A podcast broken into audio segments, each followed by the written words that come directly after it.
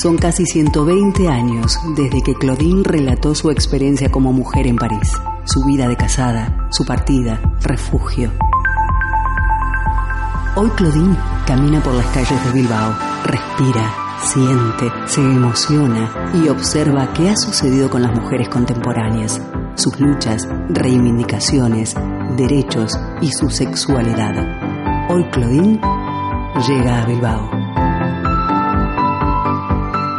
Buenos días amigas, buenos días amigos, camaradas de la Femilucha. Iniciamos un programa más de Claudine en Bilbao, tu programa de radio feminista. ¿Y dónde? En Candela Radio. Mi nombre es Colette Hugo y te acompañaré a lo largo de todo este ratito de diálogo comunitario que va desde Bilbao a Euskadi y desde Euskadi al mundo. Escúchanos cada martes y cada jueves de 16 horas a 17 en nuestra página web candelaradio.fm o búscanos también en la aplicación de móvil iVox. Allí encontrarás nuestros podcasts.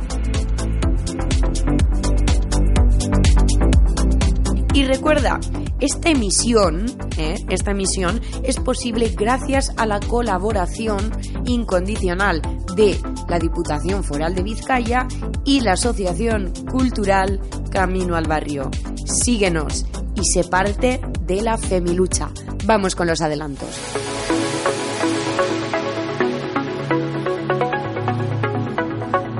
De espacio en espacio, de calle en calle, de realidad en realidad. Claudine se sensibiliza con las mujeres de hoy, toma nota, todo lo escribe en su diario. Hoy abrimos una de las páginas de estas memorias para hablar de...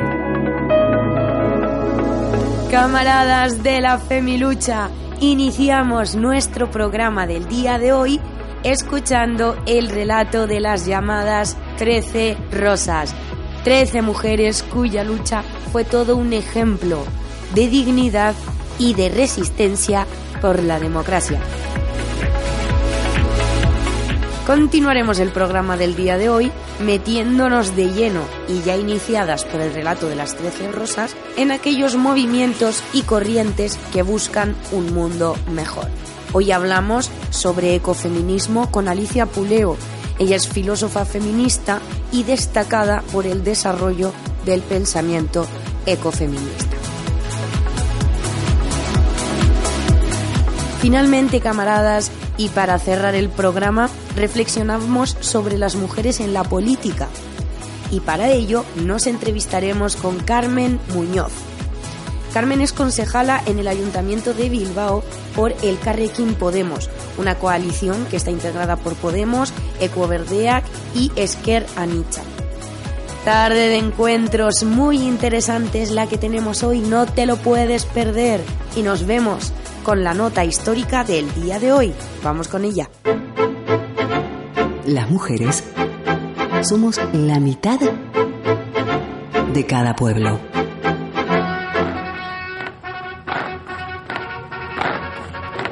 Menos protección de civiles.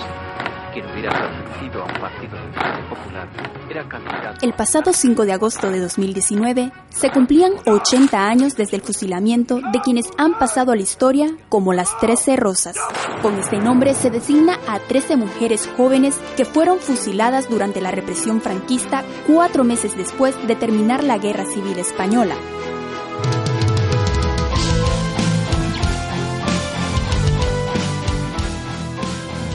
Durante la República, la mujer había logrado grandes victorias en su posición con respecto a los hombres.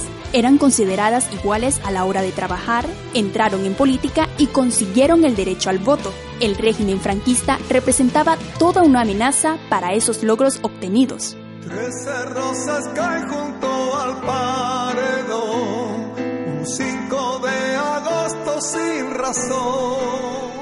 En marzo de 1936 se creó la Juventud Socialista Unificada, cuyos militantes tuvieron un importante papel en la defensa de la República durante la guerra. Luchaban por un ideal, la libertad, donde la clase trabajadora viviera en un mundo mejor. además de no dejar avanzar al fascismo como estaba ocurriendo en el resto de Europa.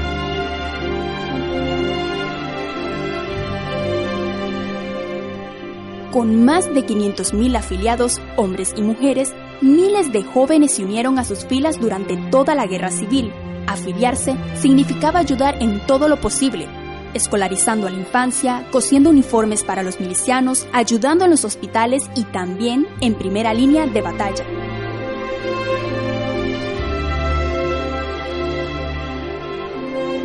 Pese a que sus principales cabecillas estaban en la cárcel desde marzo del 39, la Juventud Socialista Unificada era una congregación de gente joven, por lo que estaba predestinada a continuar y a sobrevivir, pues nunca pensaron en dejar de seguir luchando, y eso el nuevo régimen no podía permitirlo. Así empezó una exhaustiva e injustificada búsqueda y captura de jóvenes militantes para acabar con ellas y ellos.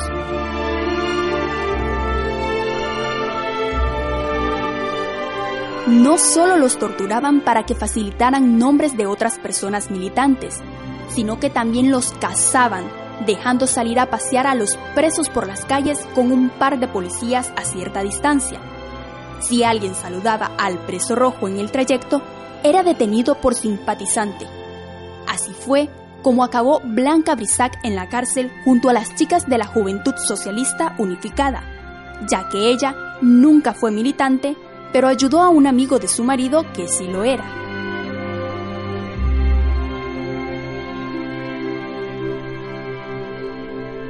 Nuestras trece rosas fueron detenidas por denuncias, por saludar en la calle, por querer seguir luchando y por la idea de ser libres. En la comisaría intentaron arrancarles una confesión inexistente de un delito que no tenían pensado cometer sufrieron varias torturas con descargas eléctricas o aceite de ricino. Cuentan las supervivientes que a todas las mantuvo vivas la dignidad.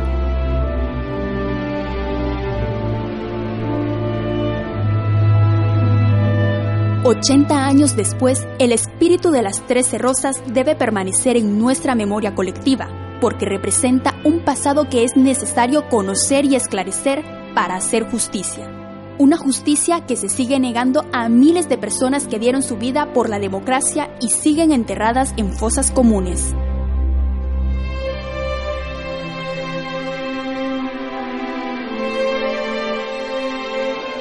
Las Trece Rosas. Ellas fueron Carmen Barrero Aguado, de 20 años.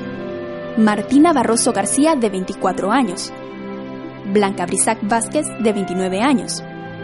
Pilar Bueno Ibáñez, de 27 años, Julia Conesa Conesa, de 19 años, Adelina García Casillas, de 19 años, Elena Gil Olaya, de 20 años, Virtudes González García, de 18 años, Ana López Gallego, de 21 años, Joaquina López Lafayette, de 23 años, Dionisia Manzanero Salas, de 20 años, Victoria Muñoz García, de 18 años, y Luisa Rodríguez de la Fuente, de 18 años. Eran casi adolescentes, acusadas de indecentes, fueron sin más detenidas por ser rojas de familia, por andar con milicianos o por hacer contrabando de esperanza. Siquiera las juzgaron, a todas las condenaron al brutal fusilamiento para dar un escarmiento con su danza. Escuchábamos la historia de las Trece Rosas, una historia que debe permanecer en nuestra memoria colectiva, ya que representan un pasado que es necesario conocer y reconocer para poder hacer justicia. Amigas, amigos, te dejo con la siguiente canción. Es la canción de la huelga feminista del 8 de marzo. Esta vez te dejo la del año 2020. Disfrútala. A la huelga, compañera, no vayas a trabajar. Deja el caso, legislado y el iPad a la huelga, bien a la huelga, bien a la huelga, madre ven tú también a la huelga, bien a la huelga, mí. Yo por ellas, madre, y ellas por mí.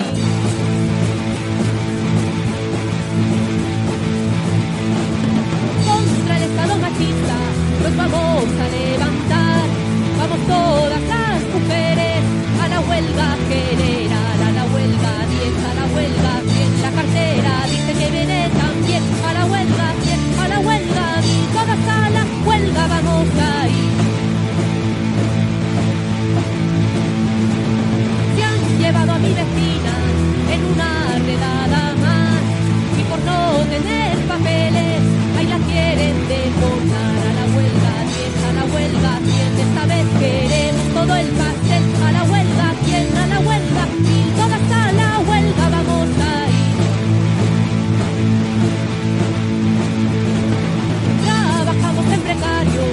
contrato en sanidad y el trabajo de la casa no se reparte jamás. A la huelga 100, a la huelga 100 esta vez la pena. No voy a hacer a la huelga 100, a la huelga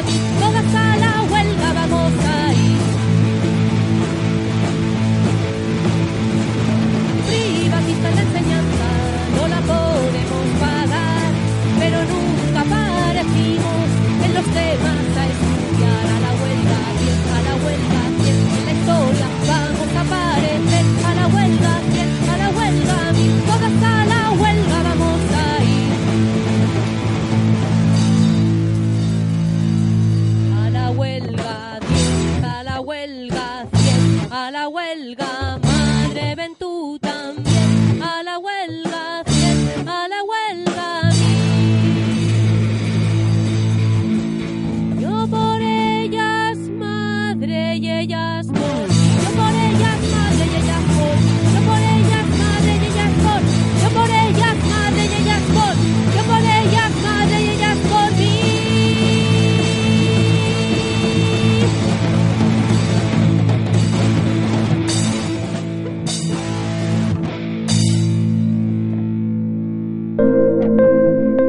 desigualdades que afectan a las mujeres de hoy, la violencia machista, el Estado y la actitud de la ciudadanía ante esta realidad. Claudine suspira, reflexiona, dice...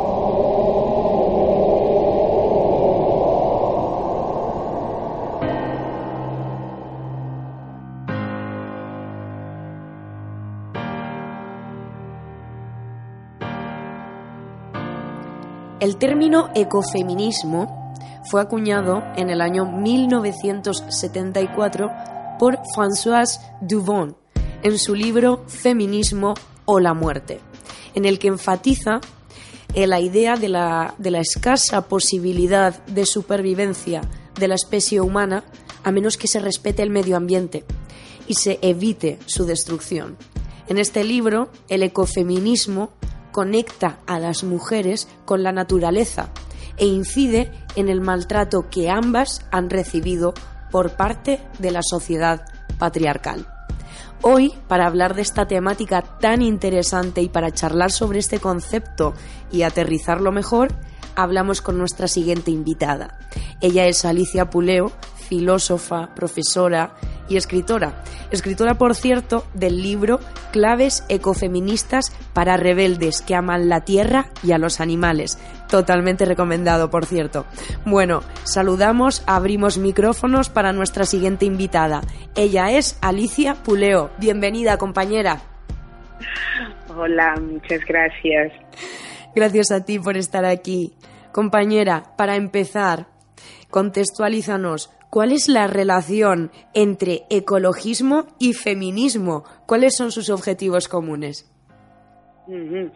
Bueno, en este momento, mm, porque hablabas de Françoise Dobon, que, que efectivamente acuñó el término ecofeminismo en, el, en 1974, una auténtica pionera, pero actualmente que estamos ya en una situación de emergencia climática, eh, la relación es de, de, de- estricta necesidad.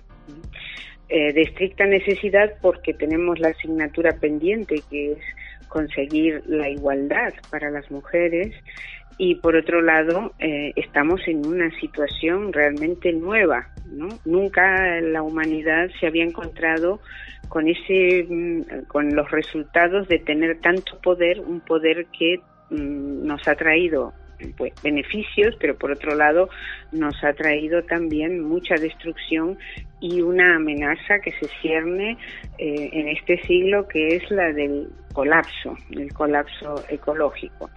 Yo diría que el ecofeminismo yo lo definiría, ¿no? Como en primer lugar de una manera negativa, diciendo, negativa diciendo lo que no es. No es un simple feminismo ambiental, es decir, no es eh, un feminismo mm, al que se le agregue una preocupación por el medio ambiente, nada más, sino que es realmente una filosofía y un movimiento que eh, busca mm, redefinir eh, mm, la, naturaleza y nuestra posición en la naturaleza. O sea, quiénes somos es una nueva mirada, una mirada empática, una mirada eh, que busca terminar con, el, el, modelo de dominación patriarcal, androantropocéntrica y neoliberal en este momento. Alicia, sabemos que existen varias corrientes del ecofeminismo, que no es solo uno pero sabemos que hay dos que son específicamente de las que más se habla o las que más, diríamos, eh, cobertura tienen. ¿Cuáles serían esas dos corrientes que tenemos que tener en cuenta para tener una idea global de lo que es el ecofeminismo, si es posible, claro, con estas dos corrientes? Sí, diferenciar corrientes eh, es difícil dentro del ecofeminismo porque incluso se ha llegado a decir que cada eh, teórica tiene una eh, una posición es que, que ella misma representa casi una corriente no porque es un pensamiento también emergente nuevo. Eh, pero aún así mm, yo he diferenciado en, algunos estudios eh, entre lo que es el ecofeminismo esencialista que considera que a las mujeres un poco como fundamentalmente como madres y como mm, más cercanas a la naturaleza y mm, a los varones como pues más alejados de la naturaleza y eminentemente casi diría contrarios a ella, ¿no? Eh, y esto por definición. Entonces, frente a estos esencialismos, pues un constructivismo moderado que vea en qué medida mm, las diferencias que podemos encontrar estadísticamente entre la relación de hombres y de mujeres con respecto a la naturaleza es también una relación fundamentalmente construida culturalmente, ¿no? Mm, también yo diferenciaría para un poco como mapa para guiarse eh, que hay algunos eh, ecofeminismos que Mm, atienden eh, más eh, a la cuestión ecosistémica eh, o que atienden a la cuestión ecosistémica sin atender a los al, sin preocuparse demasiado mm, por los nuestros compañeros de vida en la tierra que son los animales no o para decirlo en términos más de filosofía actual los animales no humanos. Eh, o sea, habría en ese sentido un ecofeminismo más antropocéntrico y otro más inclusivo, más más eh, que, que, desborda el antropocentrismo, la, idea de que solo los humanos eh, contamos y que se preocupa por otros seres vivos también. Esas serían las, las, las grandes líneas, digamos, dentro de las corrientes. Alicia, ¿y el papel de la mujer y el cambio climático y los desastres medioambientales? ¿Es verdad que son las mujeres más vulnerables a las consecuencias del cambio climático? Pues lamentablemente sí, eh, las mujeres somos más vulnerables a la contaminación y, y al deterioro general del, de los del ecosistema, ¿no? Por, de dos maneras distintas. Por un lado, está la cuestión hormonal, el hecho de que efectivamente eh, nuestros cuerpos eh, son bioacumuladores eh, de agrotóxicos, porque tenemos más células adiposas que los varones y eso hace que nuestros cuerpos retengan los tóxicos ambientales más. Y esto se eh, traduce, eh, como señala por ejemplo la endocrinóloga Karma Valls en, su libro Medio Ambiente y Salud, pues mm, se traduce en, en, un incremento de las enfermedades de tipo ginecológico, ¿no? Por ejemplo, el cáncer de mama, eh, la mastopatía fibroquística, etcétera. Eh, Mm, por otro lado, tenemos una cuestión contextual, o sea, que las mujeres que viven en contextos, las mujeres pobres de los países empobrecidos, que viven dependiendo directamente en el, en el medio rural, dependiendo directamente de los recursos, son las primeras víctimas, junto con sus hijas e hijos, de el deterioro medioambiental, por ejemplo, debido a, eh, al extractivismo, a la megaminería, a todo aquello que eh, deteriora mm, de manera muy grave el medio ambiente del cual dependen. Alicia, y alcanzar una sociedad ecofeminista, ¿qué modelo de progreso, qué modelo de desarrollo supondría? Mm, claro, ahí tendríamos, muchas veces se habla de progreso, de desarrollo y se piensa solo en un incremento económico, ¿no? El modelo de progreso ecofeminista es de otro tipo, ¿no? Siempre considerando, por supuesto, eh, que las necesidades eh, de, la población sean satisfechas, eh, tenemos que avanzar hacia un modelo de calidad de vida diferente, en la que eh, eh, los mm, valores que, tengamos mm, pues sean mm, distintos de los de la sociedad consumista. Está absolutamente probado que eh, esta carrera del consumo no, nos, no nos da la felicidad. Hay muchísimos estudios de psicología social al respecto y, eh, y por lo tanto mm, hay que pensar otra forma, ¿no? Hay, hay formas de desarrollo que tienen que ver pues con formas más igualitarias de vida, eh, más respetuosas, con mayor reconocimiento entre las personas, un modelo más justo de vida. Eh, yo he estado leyendo por ahí y leía que una de las nociones claves cuando hablamos de ecofeminismo es el decrecimiento. No sé qué opinas tú sobre esto. ¿Podrías explicarnos a, las personas que están oyendo qué es el decrecimiento y si realmente se pone en práctica desde la perspectiva ecofeminista o está planteado desde la, desde la perspectiva ecofeminista? Pues el decrecimiento es una teoría y es un movimiento relativamente reciente eh, de carácter social, económico, político, eh, que busca una solución a, a este a esta crisis ecológica que, vivimos no eh, lo que plantea es que hay que dejar atrás el productivismo reducir la producción económica o sea vivir mejor con menos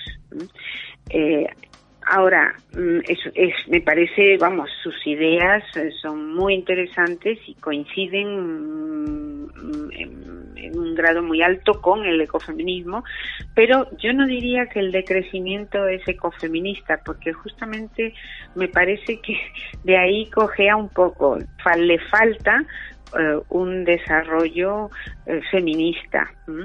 No mm, los autores como Serge Latouche, por ejemplo, eh, no han considerado la cuestión seriamente en ese sentido, ¿no? Han desarrollado otros aspectos, pero no la cuestión de la relación entre mujeres y hombres.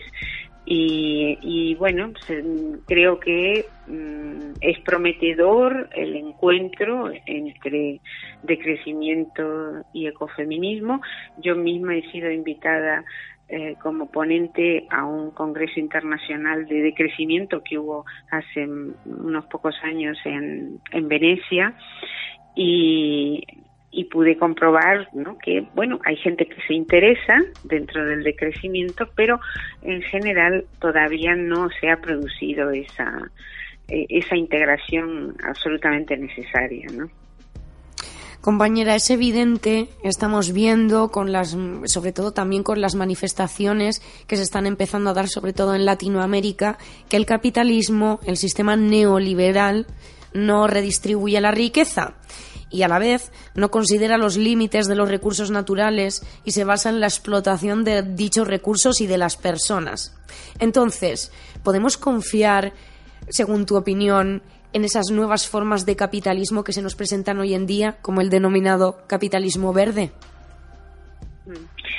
Creo, a ver, el capitalismo ha pasado por, momentos muy históricos diferentes, eh, desde el capitalismo salvaje, pasando por el fordista, al neoliberal actual, que ya es una cosa desenfrenada, eh, y como que aprieta el acelerador del colapso, ¿no?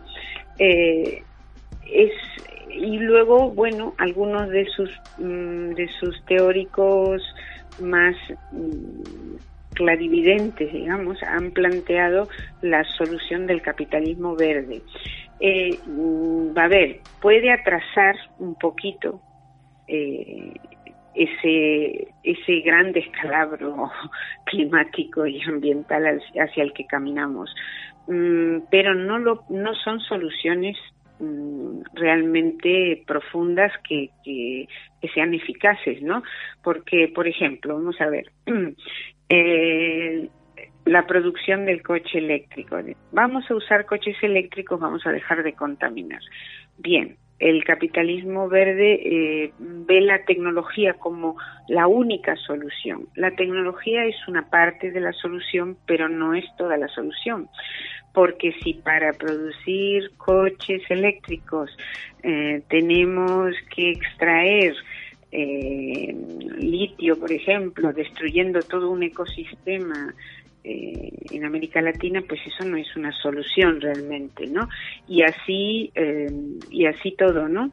El capitalismo verde confía demasiado en, en una tecnología que no tiene realmente los medios como para como para librarnos de, de las consecuencias, digamos, de la cara perversa del desarrollo mm, industrial. Compañera, y aprovechando este momento, este encuentro entre tú y yo, me gustaría que nos presentases tu libro, que hablábamos de él a la entrada de, de, la entrevista, Claves ecofeministas para rebeldes que aman la tierra y a los animales. Ajá, pues, pues sí, yo estoy muy contenta, es un libro que ha salido este año eh, y que mm, por primera vez es un libro ilustrado, es un libro con ilustraciones de una artista ecofeminista, Verónica Perales, eh, y, artista ecofeminista y autocalificada de hipermedia, es decir, que trata de integrar todos los eh, todos los medios mm, que existen de comunicación, ¿no? Entonces el libro tiene incluso QRs que se pueden leer, están escondidas en las imágenes y, eh, y se puede entonces acceder a través del móvil a, por ejemplo, eh, música especialmente creada por, por un ecocrítico, eh, Theo Sanz, mm, basándose en los cánticos de los pájaros, en fin, que es un libro que intenta ser mm, no solo esclarecedor, porque el objetivo era hacer un libro Mm, que fuera comprendido mm, fácilmente por eh, gente que no fuera necesariamente de filosofía, sino que viniera de cualquier ámbito. Y eh, explicar qué es el ecofeminismo de una manera agradable y, clara, ¿no? Muy clara y breve, porque no tenemos suficiente tiempo actualmente para leer eh, tomos enormes, interminables. Entonces, eh, pues sí que estoy contenta con el libro, está teniendo muchísimo éxito y ya están preparando la segunda edición, en fin, que, que es un libro que continúa mis trabajos anteriores de ecofeminismo, ¿no? Por ejemplo, el, el libro Ecofeminismo para otro mundo posible de 2011, lo continúa, lo profundiza y también lo hace más accesible como a la, a la lectura y a la comprensión. Alicia, compañera, quiero darte las gracias por haber compartido con nosotras este ratito. Al final tu testimonio es súper importante para que nosotras sigamos tejiendo nuestro relato comunitario. Muchas gracias, compañera. Muchas gracias a ti. Hasta pronto. Hasta pronto, amiga. Y camaradas de la lucha feminista, después de esta bonita entrevista, te invito a seguir disfrutando de la cultura con nosotras y lo hacemos con nuestra siguiente propuesta musical. Ella es Evelyn Cornejo y su canción se titula América Sí. América financió el desarrollo de Europa con nuestra plata y nuestro oro.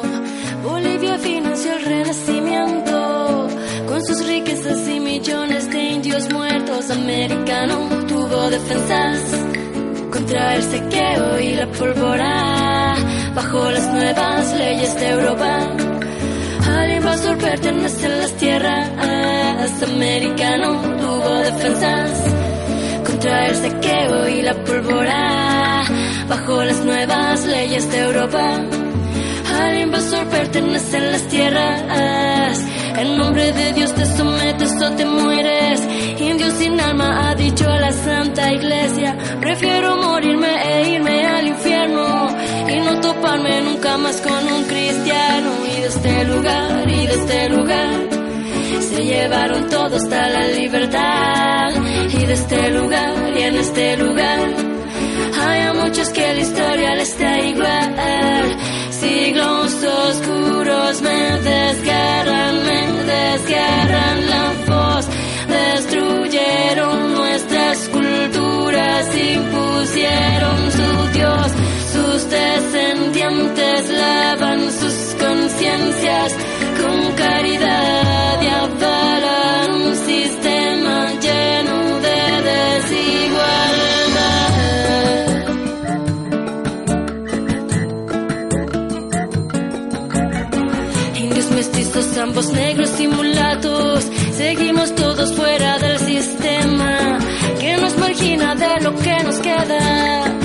Educación, salud y nuestra hermosa tierra y este lugar y este lugar.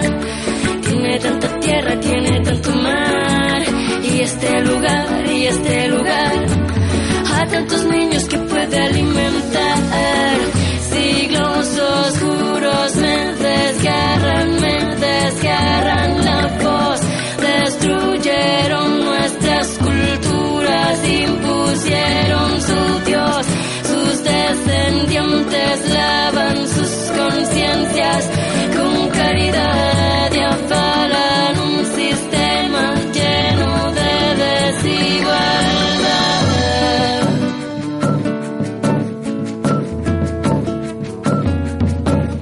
Y este lugar, y este lugar, tiene tanta tierra, tiene tanto mar. Y este lugar, y este lugar, a tantos niños que puede alimentar.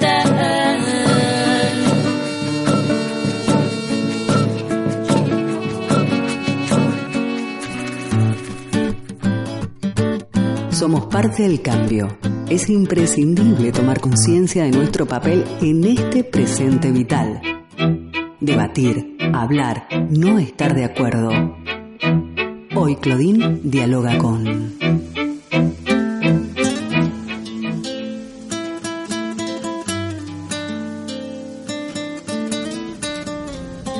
Según un informe del Foro Económico Mundial en 2018, al ritmo actual se tardarán 107 años en superar las brechas en la representación política de las mujeres.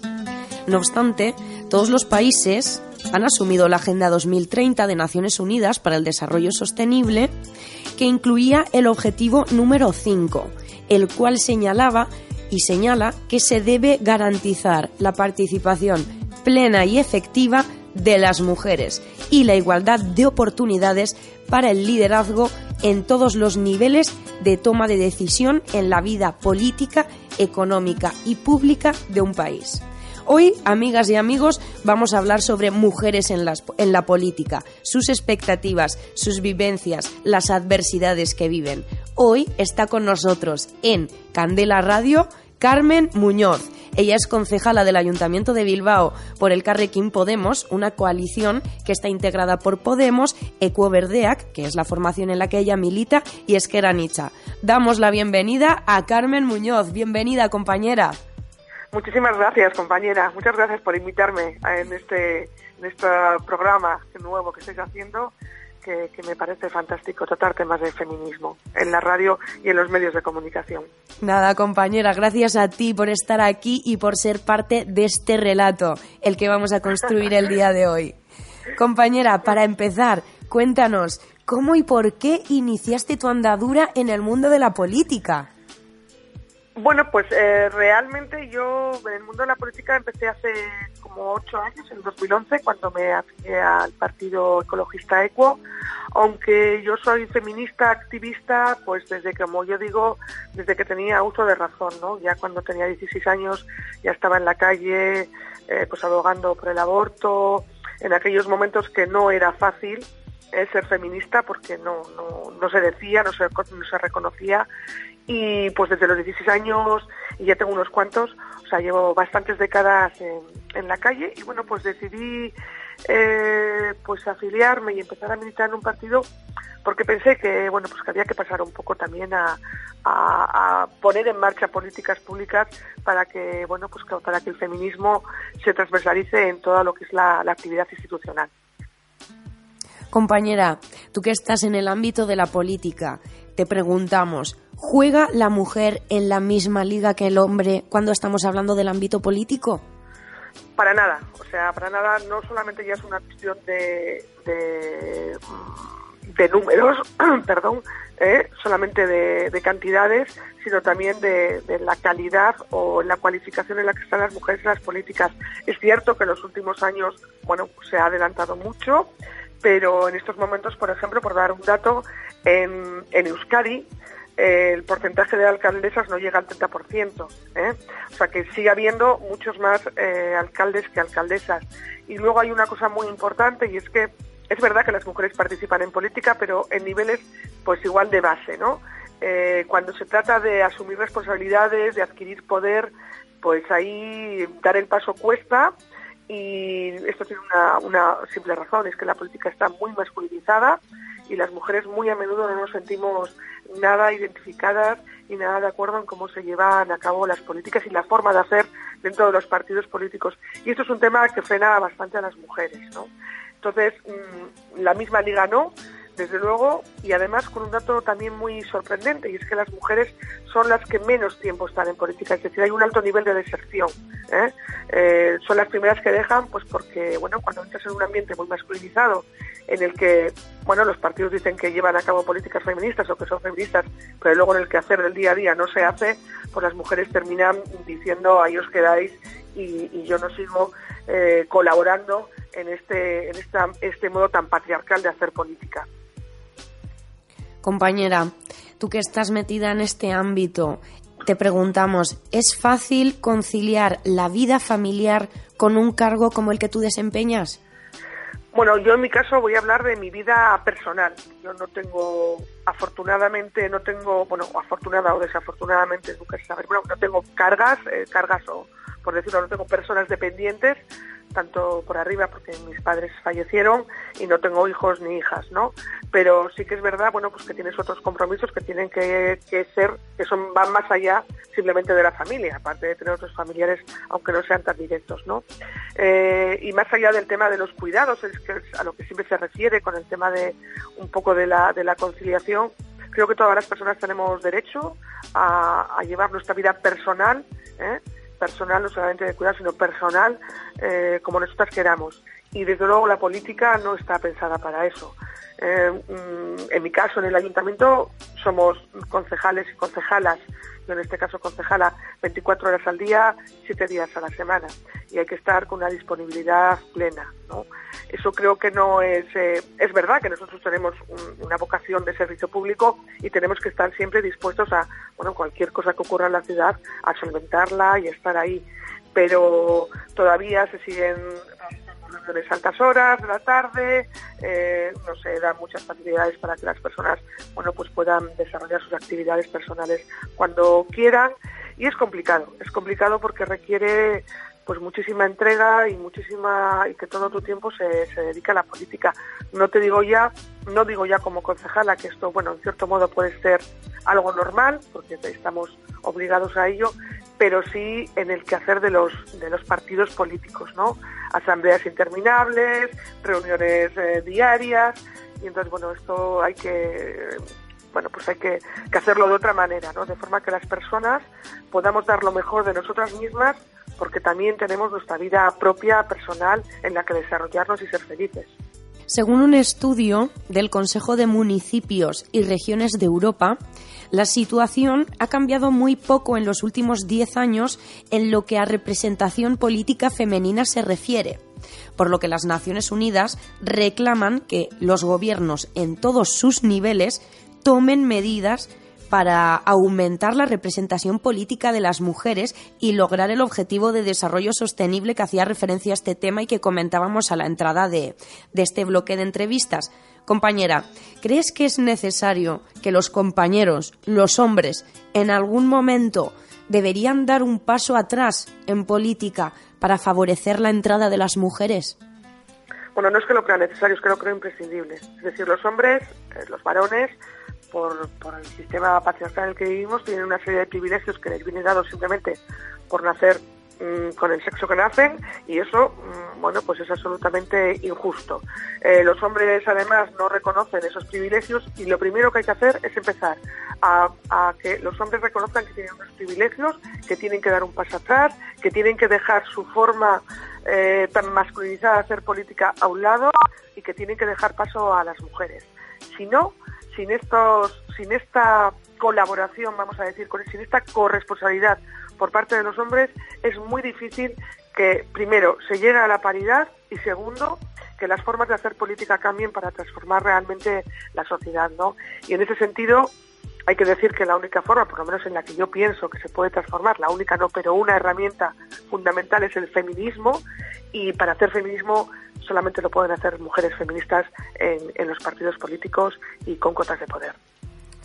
Bueno, ya creo que más o menos mm, en relación a esta pregunta ha sido dando unas pinceladas. Pero en programas anteriores hablábamos sobre el fenómeno del techo de cristal, como esa limitación invisible que dificulta el ascenso de las mujeres en sus carreras profesionales. ¿Dirías que hay techo de cristal entonces también en el ámbito de la política? Sí, sin duda, viene al hilo de todo lo que he estado comentando, ¿no? Las mujeres, repito, hacen una gran labor en el activismo, por ejemplo, que es política no institucional, por decirlo de alguna forma, una gran labor en, las, en los partidos políticos en puestos de, bueno, vamos a decir, de menos responsabilidad, pero luego al final para dar el paso, pues cuesta, ¿no? Hay un suelo pegajoso que es el que te, te deja ahí clavada para no seguir eh, asumiendo cotas de responsabilidad o de poder y un techo de cristal en el que las mujeres, por cosas que ya estamos comentando en esta entrevista, pues no quieren seguir avanzando y tener eh, eh, más responsabilidades, ¿no? antes te daba un dato de, bueno, de el nivel de deserción de las mujeres en política, ¿no? Es decir, la falta de consolidación de las mujeres cuando entran en política y las tasas son, son importantes, ¿no? Y, déjame decirte algunas causas por las que las mujeres tienen ese techo de cristal, ¿no? Pues son causas familiares, dificultades por compaginar eh, eh, la actividad política, que no siempre es institucional, con el trabajo y también hay una gran insatisfacción eh, en su desempeño como políticas por esta trama o este, esta forma de hacer política tan masculinizada y porque al fin y al cabo las mujeres cuando estamos en un determinado nivel también de responsabilidad política necesitamos empoderarnos Y tener mucha influencia personal y ocupar el espacio público que nos, que nos corresponde y ese sigue siendo ocupado por los hombres. Siempre toman la palabra los primeros, siempre nos dicen lo que tenemos que decir, nos explican muchas veces lo que nosotros decimos y yo creo que este es el gran reto que tiene la política para que sea feminizada, ¿no? Es que los hombres den un paso atrás, que los hombres aprendan a, entender la política de otra manera, pero también tengo que reconocer que esto va a ser lo más difícil. Compañera, cambiando de tema, eres concejala del Ayuntamiento de Bilbao.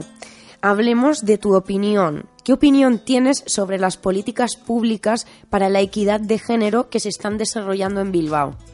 Bueno, en ese sentido tengo que decir que desde el Carrequín Podemos, nosotras cuando bueno, cuando estábamos en campaña, eh, bueno, pues contando a la gente, a las bilbaínos y bilbaínas nuestro proyecto, nosotras hemos superado la barrera de tener un, una concejalía de un área de igualdad, ¿no? Nosotros lo que queremos es que haya un área de feminismos. Entendemos que la igualdad es un tema que aunque es verdad que todavía no está conseguida en absoluto, es más bien bueno, algo que se cree que se ha conseguido, pero es más formal que de facto, sí creemos que la única forma de transformar eh, la sociedad es, eh, en, en, cuanto a los derechos de las mujeres, tiene que ver con instrumentalizar e implementar políticas feministas. En el caso de Bilbao, pues con el gobierno actual, sigue siendo un área de igualdad y esto para nosotros debe ser superado. Se queda, es insuficiente y hay que empezar a aplicar políticas transformadoras que solamente puede aportar el feminismo. Compañera, y ya ligado mucho a este tema, esta es la pregunta que le hacemos a todas nuestras entrevistadas. En tu opinión, ¿en qué línea debemos caminar para erradicar la violencia machista?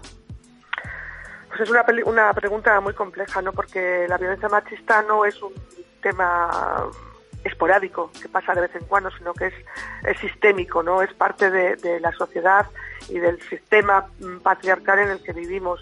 Hace falta mucha concienciación, mucha educación, mucha visibilización, mucha sensibilización, pero esto, como decía antes, sin políticas feministas transformadoras es imposible. Entonces, eh, yo estoy bastante preocupada porque últimamente, eh, en, en, los últimos años, pero también este, fundamentalmente, está habiendo muchísimas agresiones machistas, ha habido incluso violaciones. Afortunadamente no tenemos todavía que lamentar la muerte de ninguna mujer en Bilbao, la muerte no, el asesinato por un hombre de ninguna mujer en Bilbao, pero es muy preocupante la escalada que hay de agresiones machistas. Y esto solamente haciendo campañas en Astenabusía o en Santo Tomás o en carnavales no se soluciona. Eh, hay que hacer, hay que implementar políticas, como decía, feministas que acaben de una vez por todas con este tema estructural que va contra la vida y contra la dignidad de las mujeres. Compañera, muchísimas gracias por estar con nosotras hoy. Siempre es un placer tenerte aquí en Candela Radio. Muchísimas gracias. A vosotras por invitarme, un placer. Y bueno, camaradas de la Femilucha, no se despeguen del programa, que a continuación te presentamos otra super propuesta musical. Ella es García y su canción se titula Somos Guerreras. Disfrútenla. El modelo de relaciones sociales y económicas nos impide disfrutar de forma crónica de nuestros derechos. Es más que un hecho, si los mismos derechos humanos somos son de ellos. Trabajo en casa, ¿qué? Que trabajo en casa. Limpio, cocino y cuido de mi gran familia. No me pagan ni me valoran de forma limpia. Ya estoy harta de que me miren con envidia. Somos más currantes, eficientes y más débiles. La fuerza física nos diferencia. Imbéciles, salgo a buscar trabajo y miran hacia abajo. Menos más horas. Y aún así encajo. Menos educación, menos remuneración. Lo peor para nosotras, pero tenemos corazón. Somos guerreras, abriendo paso a las nuevas por condiciones de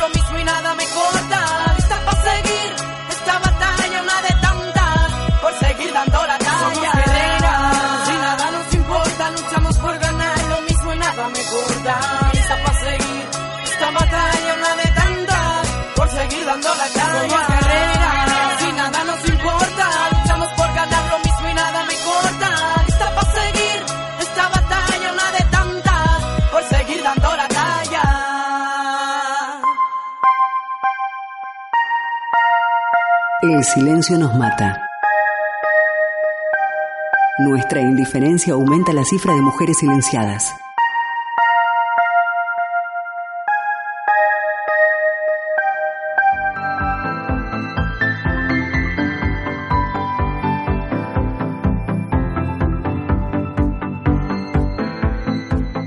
Camaradas de la Femilucha, damos por finalizado ya el programa del día de hoy. Un programa en el que, como cada día, hemos hecho política. Hemos hecho política a partir de politizar lo cotidiano, de generar diálogo comunitario, a partir de dar voz a diferentes personas y entidades. Y con todo esto, nuestra intención en Candela Radio es instigar al cambio social. Pero esto no a partir de poner parches al actual sistema, no, camaradas, no. Esa no es la idea. Aquí pensamos que hay que cambiarlo todo, hay que cambiar de sistema. El actual sistema no funciona. Desde aquí pensamos que la devastación de la tierra y de todos los seres que la pueblan por obra de las tropas empresariales y la amenaza de la aniquilación nuclear de las huestes militares son preocupaciones feministas. Por eso vemos en el ecofeminismo una alternativa a lo que hoy en día el neoliberalismo nos ha hecho creer que es desarrollo. Amigas y camaradas, este programa llega a su fin, pero no olviden lo que hemos construido el día de hoy, lo que hemos hablado y lo que hemos reivindicado. Seguimos escribiendo la historia a partir de escuchar las voces de nuestras compañeras. Y recordad, camaradas de la Femilucha, patriarcado y capital es una alianza criminal. Gracias, compañeras. Hasta la próxima. Andado el camino, hechas las reflexiones, escritas en su diario. Claudine levanta la mirada, observa, siente, respira y se adentra nuevamente en las calles de la ciudad. ¿Qué nueva realidad le deparará Bilbao a Claudine?